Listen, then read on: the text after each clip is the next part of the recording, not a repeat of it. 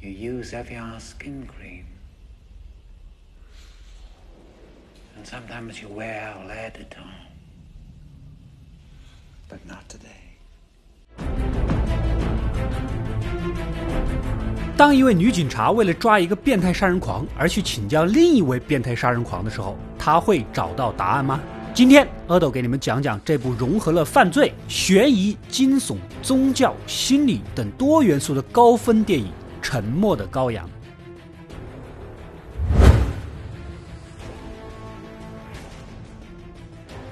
故事开始，我们的女主是 FBI 的一位见习特工，还在上课学习，但这一天却被领导叫到了办公室。由于她优异的成绩以及心理学专业的背景啊，准备交给她一个收集分析的任务。原来，一名被警方称作“水牛比尔”的变态杀人狂，已经连续犯下了五起凶案，作案手法均是将受害者的皮剥下来，极其凶残。但是警方至今都没有找到任何线索信息。而女主要做的就是去精神病院找另一个被关了很多年的变态杀人狂汉尼拔·拔叔。他曾经以食人为乐，且是个极其高智商的心理学专家。同样都是变态，应该可以帮警方分析分析水牛比尔的作案心理行为模式之类的啊！临走前，面色凝重的叮嘱：千万别跟他说自己的事儿，此人洞察人心，非常的可怕。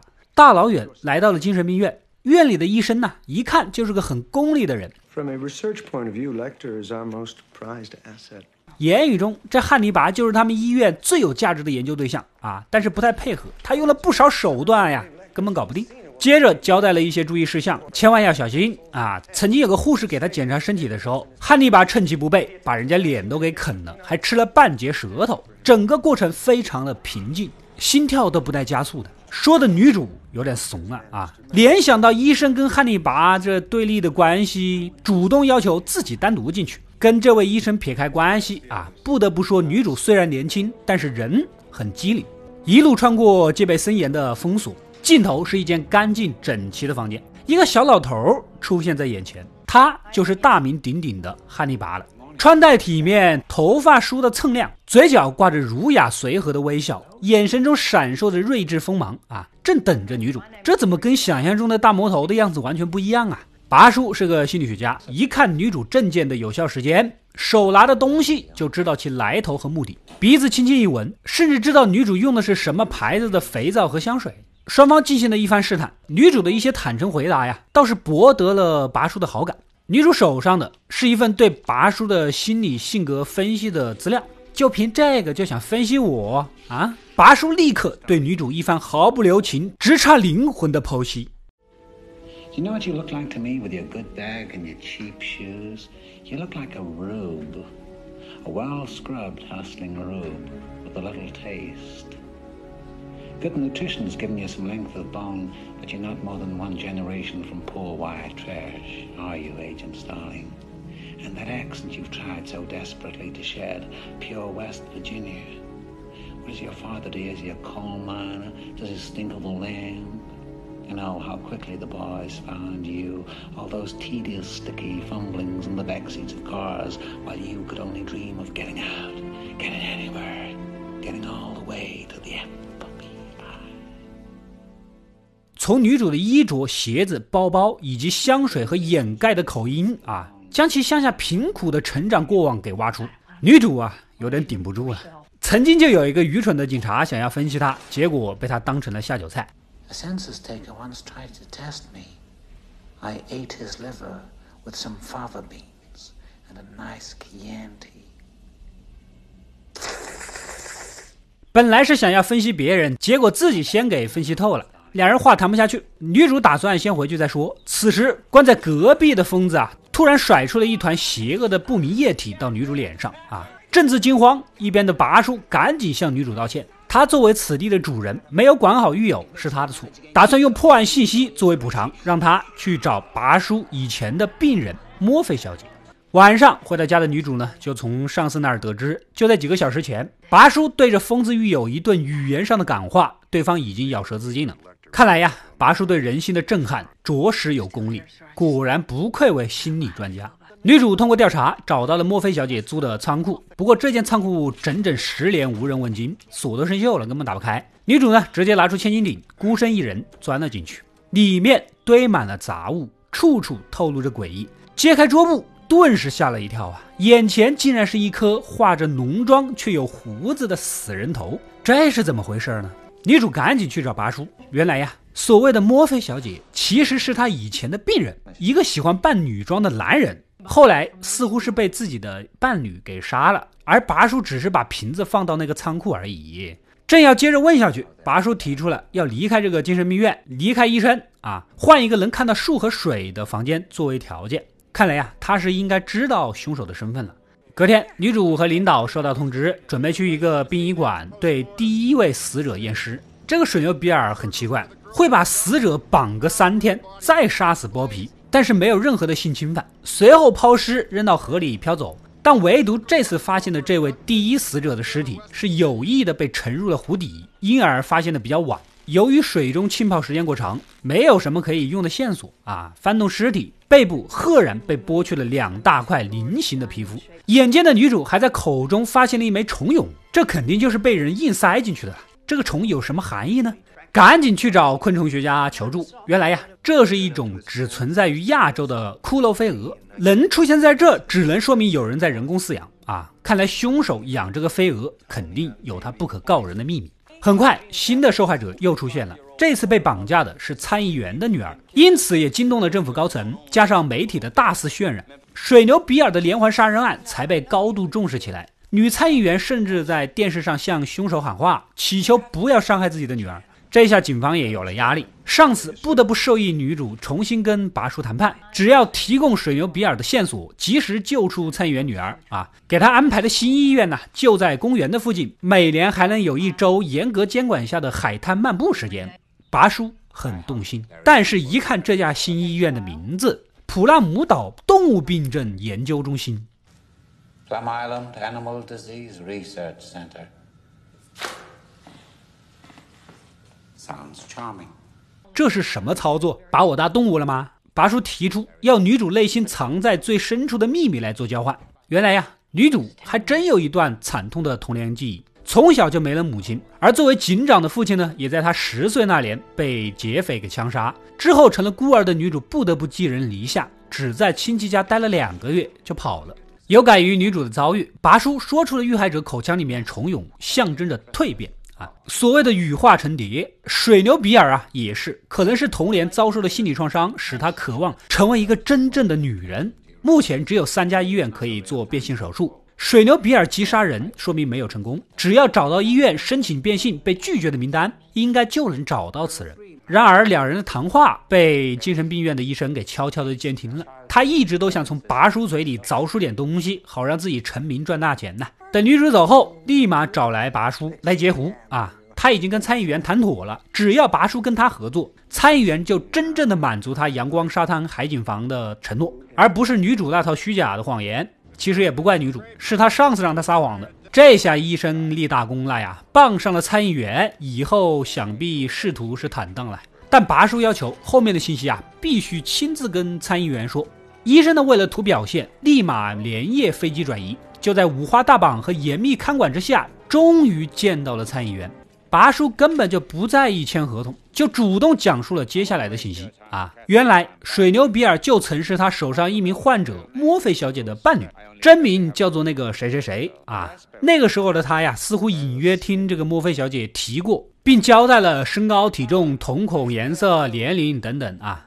医生立马是接受各大媒体的采访，大出风头。然而，女主一听到拔叔供述的这个凶手的真名呐，不会那么简单。一番解谜，发现这不就是某个化学物品的名字吗？显然，拔叔是在骗他们呀！啊，那么他费老大一圈，从那么远的地方到这儿来，到底什么目的呢？女主再次找到拔叔，戳穿了他提供假消息的事儿。啊，拔叔有些欣赏了。如果要信息，就得继续用秘密来交换，要求女主继续讲述她的故事。女主为什么在亲戚家待了两个月就跑了呢？啊，记忆回到了那一夜。她被一声尖叫声惊醒，循着声音来到牧场，却看到亲戚在宰杀一群羔羊。女主想要打开门让羔羊逃跑，可羊群根本就不跑，只留在原地困惑，任由屠杀。无奈女主只得抱起一只小羊就跑，但是羊啊太重，很快就被警察给抓住了，之后就被亲戚送到了孤儿院，最终所有的羔羊全部被杀死。至此之后，女主总会梦到羔羊的尖叫而惊醒，那是她挥之不去的梦魇。或许抓到水牛比尔，救出女孩，弥补当年没有救出的羔羊，就能让自己逃离这个噩梦吧。拔叔似乎被女主的善心给感动了。此时呢，医生带着人趾高气扬的进来赶人。临走前，拔叔将档案交回给女主手中，并触摸了一下她的手。Harris，要开饭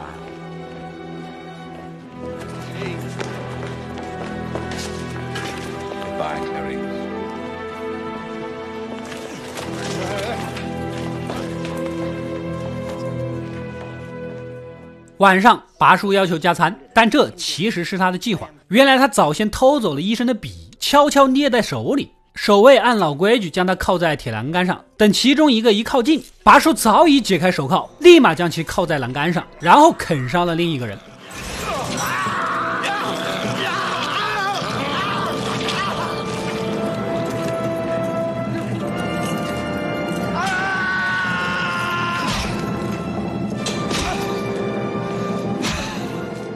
接着抄起警棍啊，残忍的杀死了被锁着的警察。楼下的警察们呢，还在喝茶聊天。突然传来几声枪响，知道大事不妙了，赶紧组织人手先封锁现场，再一起上楼查看。啊，推开门，眼前的一幕把大家吓傻了。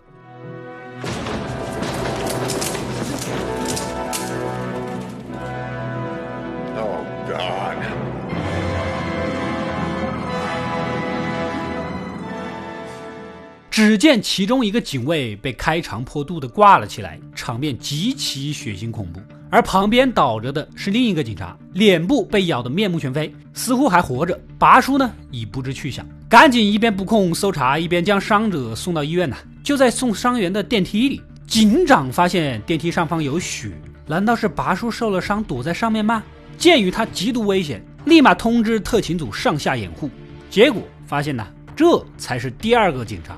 而真正的拔叔已经躺在了救护车上。原来呀，他把警员的脸整个撕下来盖在自己脸上，并且换上了警服，成功的被他们自己给送了出来。果然不愧是高智商啊！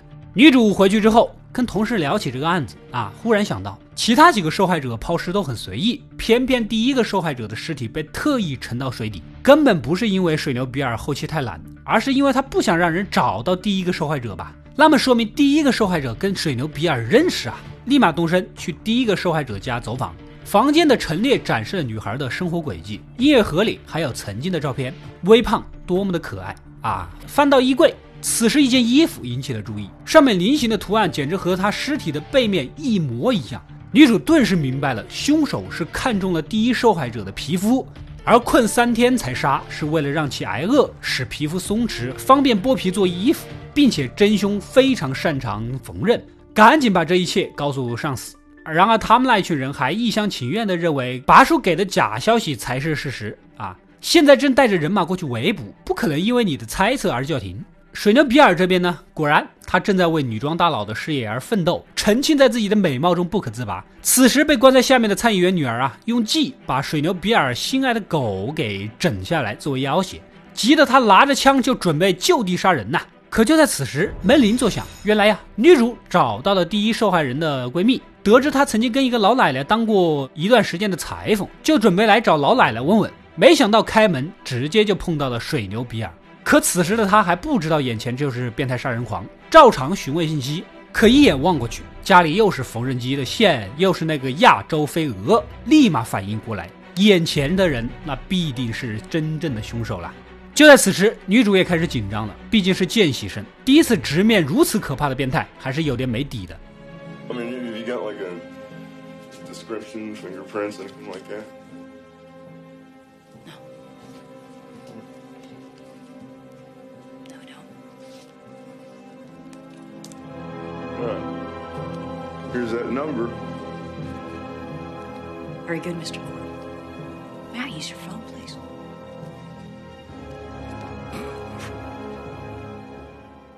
但凭借从小就有那股子救死扶伤的责任感，立马掏枪准备逮捕。没想到凶手一转眼就跑了。女主一路追踪来到地下室，强忍着巨大的恐惧搜查，搜完一个房间还关上门，非常严谨细腻。果然找到了关在枯井下的参议员女儿，还有死去多时的房主老奶奶。就在此时，灯光突然熄灭，周遭一片漆黑，女主只能沿着墙壁摸索。然而水牛比尔早已带上了夜视仪，看着女主惊慌失措、颤抖害怕的样子，甚至还想调戏一番。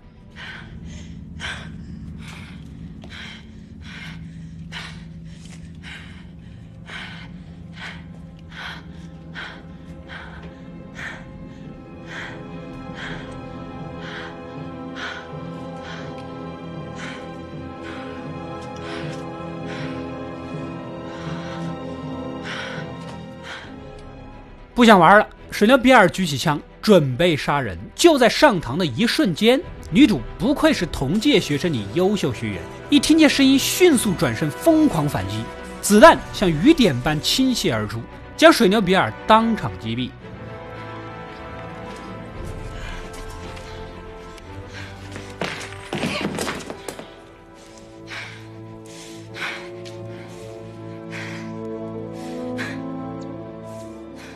最终，女主因独自破了如此大案，解救了参议员的女儿，受到表彰，且正式成为 FBI 特种探员。就在毕业晚会上，一通神秘电话打给了女主。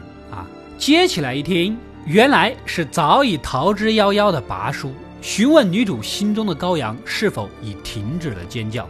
言语中，他正要找一位老朋友吃晚餐，而他眼前的还真的是一位老朋友，正是在监狱作威作福的医生呐。所谓吃晚餐，恐怕也只是馋人家的身子吧。挂断电话，拔叔微笑的跟了上去，想必心中早已盘算好了一道丰盛的美食啊。故事到这里也就结束了。《沉默的羔羊》改编自托马斯·哈里斯的同名小说，片中的变态杀手原型取材于真实的三个连环变态杀手啊。很多人对挂起警察那一幕印象深刻，极尽恐怖压抑。而这一幕其实也是有一点还原其中一个原型杀手爱德华·西奥多·盖因的。此人真的是在家里挂了一具这样的尸体啊啊！导致当时现场进去的警察差点有点扛不住。电影直接收入了六十四届奥斯卡五项重量级大奖：最佳影片、奥斯卡影帝、奥斯卡影后、最佳导演、最佳改编剧本。就像是一个人参加运动会，包揽了最热门的五个项目的金牌啊，跟开挂一样。安东尼·霍普金斯的演技自然不必多言，全片近两个小时，而他出场时间仅仅十六分钟，就拿走了影帝的桂冠。我甚至觉得他就是客串一下，顺手拿个大奖，可见其水准。女主朱迪·福斯特因本片丰厚，年龄才二十九岁，但这不是最让人震惊的，她在三年前就已经获得过一次影后了。所以说，她是第一个在三十岁之前得过两次奥斯卡的影后。低调，可实力不允许啊！我们来看看朱迪·福斯特突然意识到眼前男人是杀人狂的时候，连说话的声音都变得没有了底气。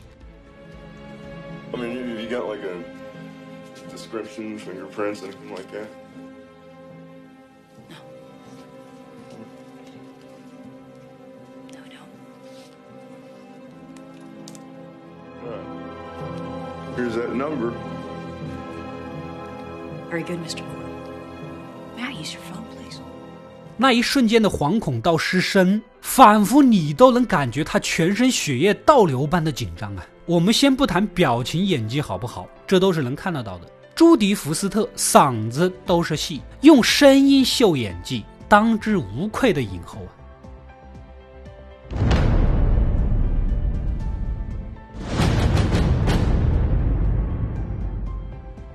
我是阿斗，一个让你沉溺于故事的讲述者，浓缩电影精华又不失它本来的魅力。扫描二维码，添加我的微信号，除了能第一时间收到推送，更有独家解读的视频等待你的发掘。